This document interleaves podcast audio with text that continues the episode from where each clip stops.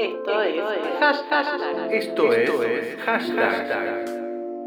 Esto es hashtag. Hoy presentamos Malena Villa más Juan Garamo. Estamos escuchando todo lo malo. No me doy cuenta cuando pasa. Lo malo entró solo a mi casa.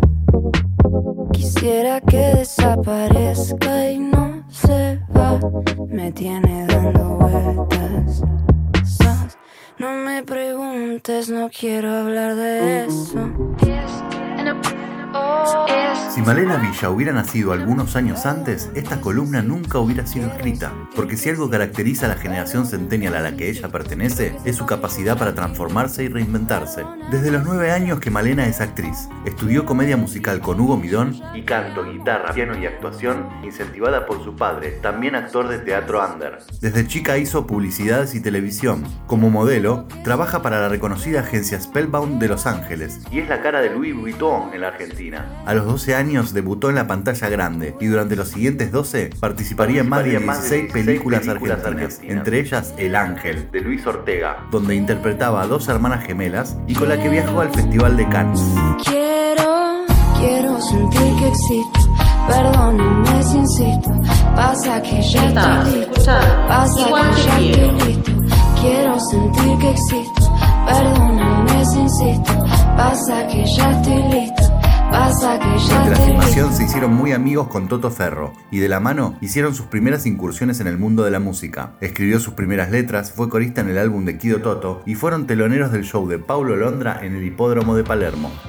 Decepcionada con el mundo de la actuación, Malena hizo un clic y se zambulló en su nueva pasión, la música. Siempre con una actitud esquiva a la fama, Malena encontró en la composición musical y sus letras una salida para expresarse. Es así que a fines de 2019 se lanza como solista, experimentando con el sonido disco, los ritmos urbanos y el pop melódico. De forma autodidacta aprendió a componer. Sabe mal, su primera canción, tiene una letra muy pegadiza sobre una base grubera que impacta ya en la primera escucha y que recuerda a artistas británicas como Kate Nash y Lily Allen. Escuchando Sabe mal.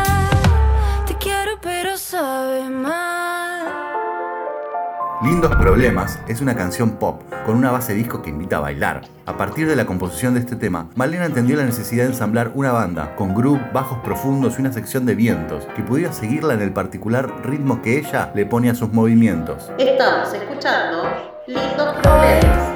Desperté mirando sola la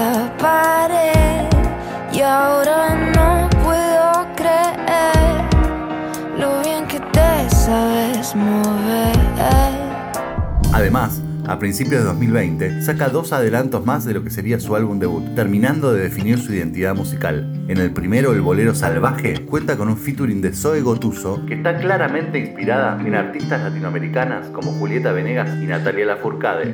Finalmente saca el hit bailable y reggaetonero Preso, acompañado por un Juan Ingaramo en estado de gracia. No será la última vez que hablemos hoy de él. Estamos escuchando Preso.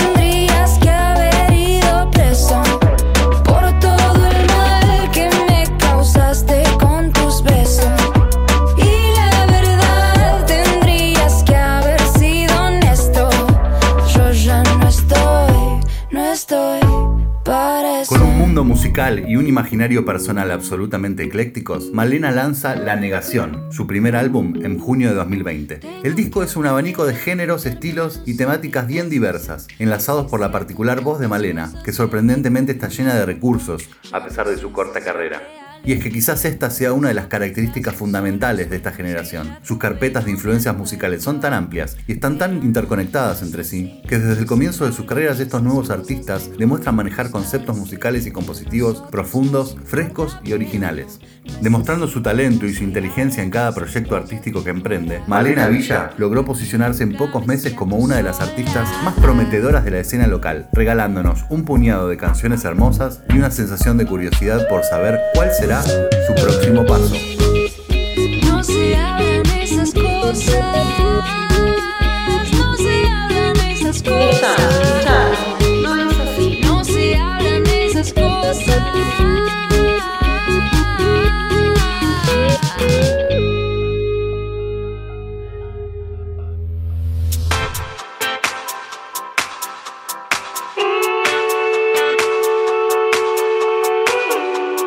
Estamos escuchando Matemática. Puedo disfrutar de vos sin pensar en todo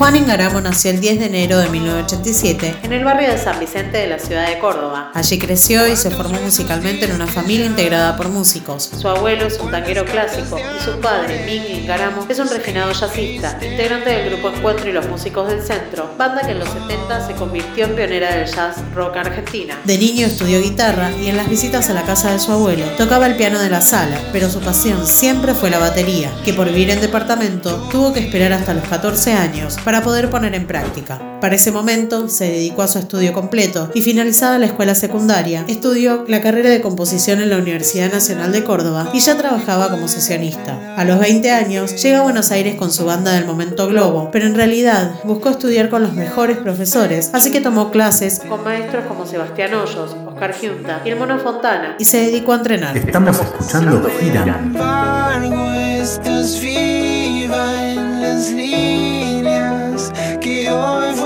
escribir.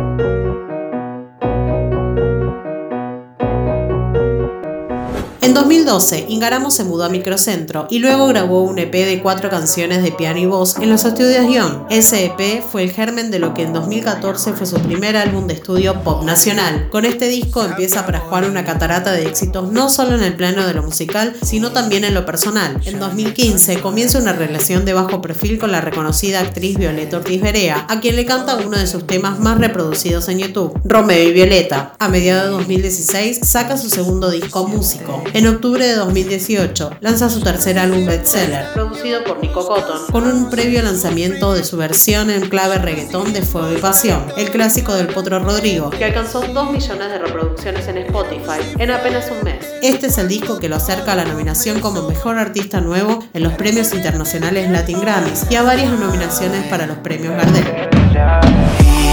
No hay forma de entrar en mi corazón.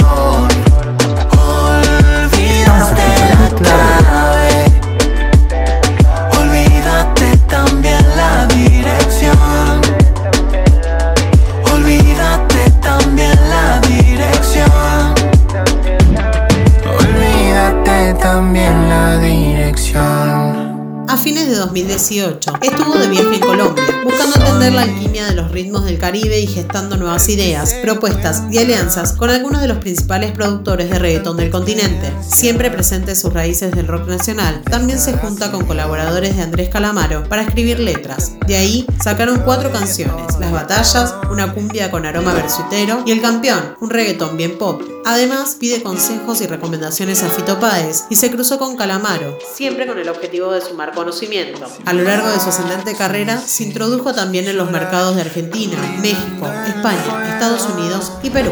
Estamos escuchando Fobia. No puedo tener más novia.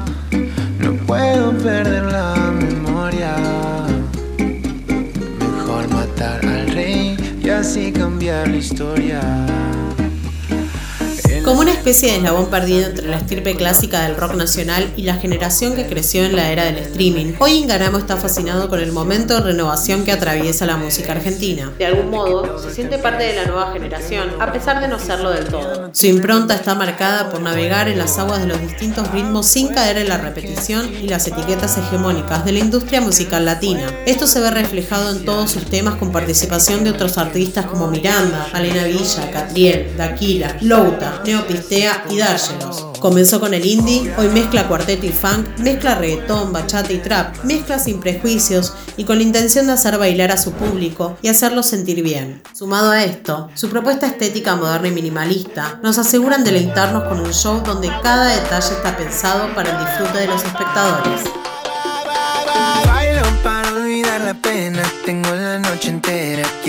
Estamos escuchando Cuarto Funk. Querida, la historia no se olvida, la llevo acá en mi piel.